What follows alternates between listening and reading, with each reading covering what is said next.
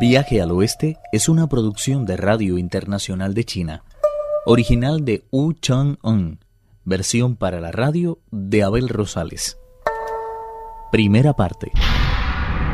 Un monstruo ha apresado al monje Tang. Afortunadamente su hora no había llegado todavía. La preocupación crecía en sus discípulos a medida que el tiempo iba pasando. Miraron por todos los rincones del bosque sin que pudieran dar con él.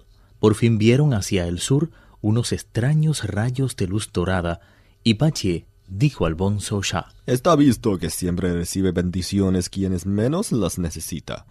¿Ves aquella pagoda cubierta de joyas que hay allí? Tengo la completa seguridad de que el maestro ha encontrado acomodo en ella. En lugares como ese no se niega a nadie la hospitalidad. Seguro que han preparado una comida vegetariana y nuestro preceptor está disfrutando de ella plenamente. ¿A qué estamos esperando para sentarnos también nosotros a la mesa? Cuando antes lleguemos, antes saciaremos el hambre. Más comedido, el bonzo Shah comentó. No debemos precipitarnos. Aún no sabemos si se trata de un lugar seguro. Opino que deberíamos echar antes un vistazo. Sin tomar de todas formas precauciones especiales, se llegaron hasta la puerta y se extrañaron de encontrarla cerrada. Encima del dintel había una placa de jade blanco en la que había sido escrito la siguiente inscripción: Montaña de la Cacerola, caverna de la corriente lunar. Esto no es un monasterio, sino la morada de un monstruo. De encontrarse aquí el maestro, dudo mucho que pudiéramos verle. No seas tan pesimista. Ata el caballo y cuida del equipaje. Voy a preguntar unas cuantas cosas a los de allí dentro. Al verles, por un pequeño agujero, los diablillos encargados de la vigilancia corrieron a informar a su señor.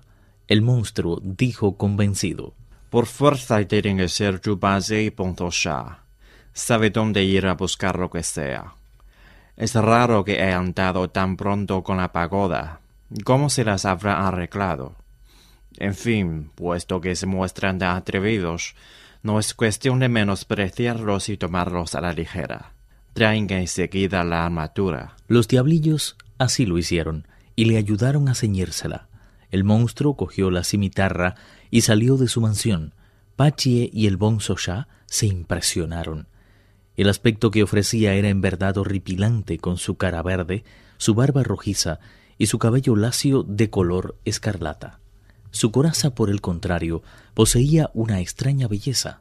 Estaba hecha de oro y relucía como si estuvieran incrustadas sobre ella todas las estrellas del cielo.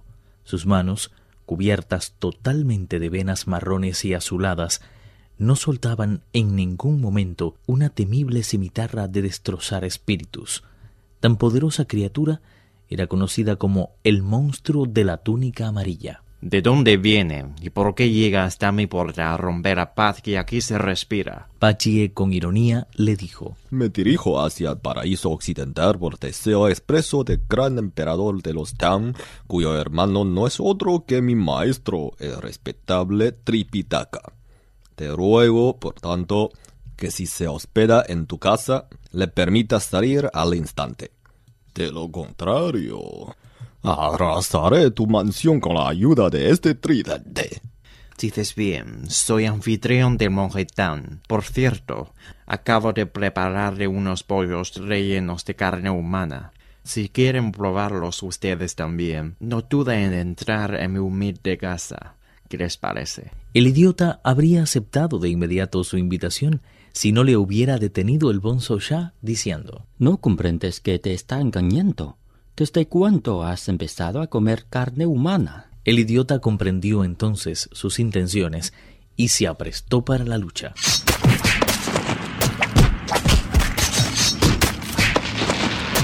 Valiéndose de sus poderes mágicos, los dos contendientes montaron en una nube y continuaron luchando por el aire. El bonzo Shah dejó el equipaje y el caballo en un lugar seguro y se unió a la refriega, blandiendo amenazante su preciado báculo. Los dos monjes se enfrentaron así a un monstruo feroz en el límite mismo del reino de las nubes. Aunque la lucha se desarrollaba en lo alto del cielo, una nube de polvo seguía las evoluciones de los contendientes, saltaban rocas de la montaña y se hundían acantilados enteros.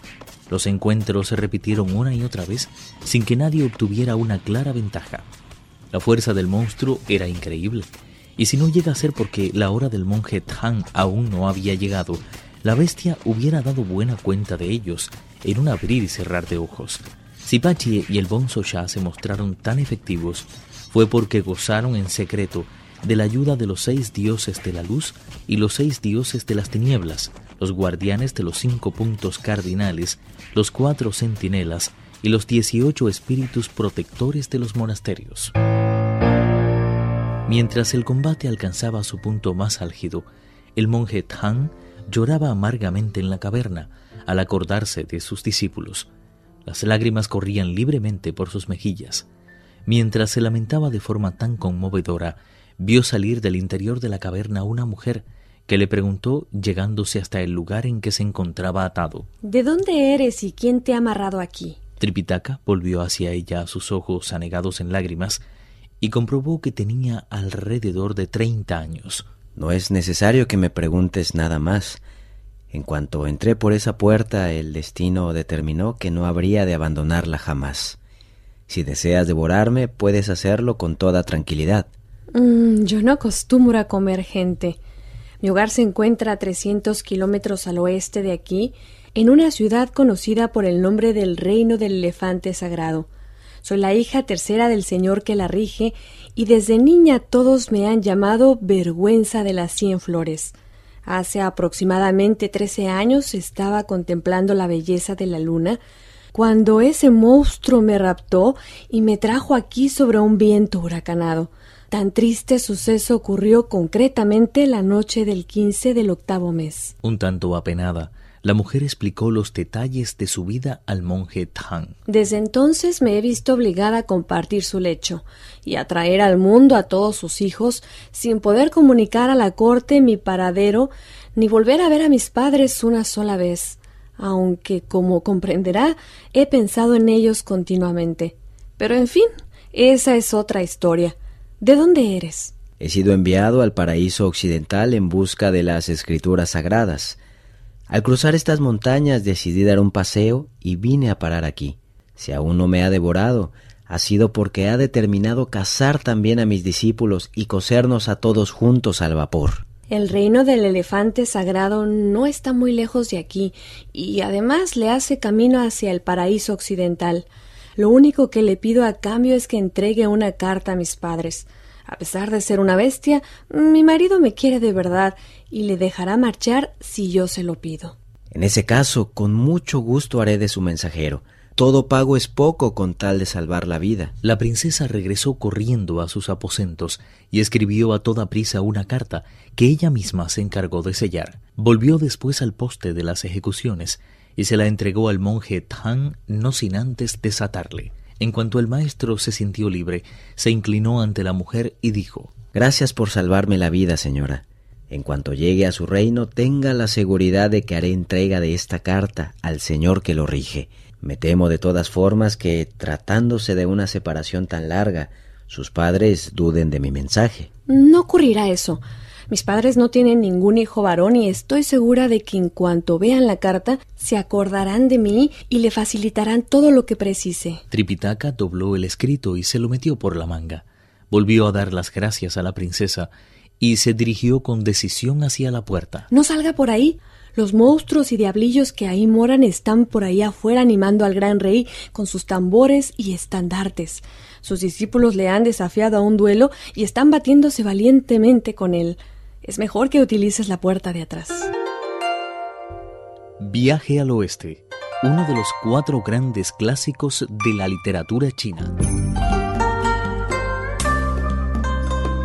Versión para la radio, Abel Rosales.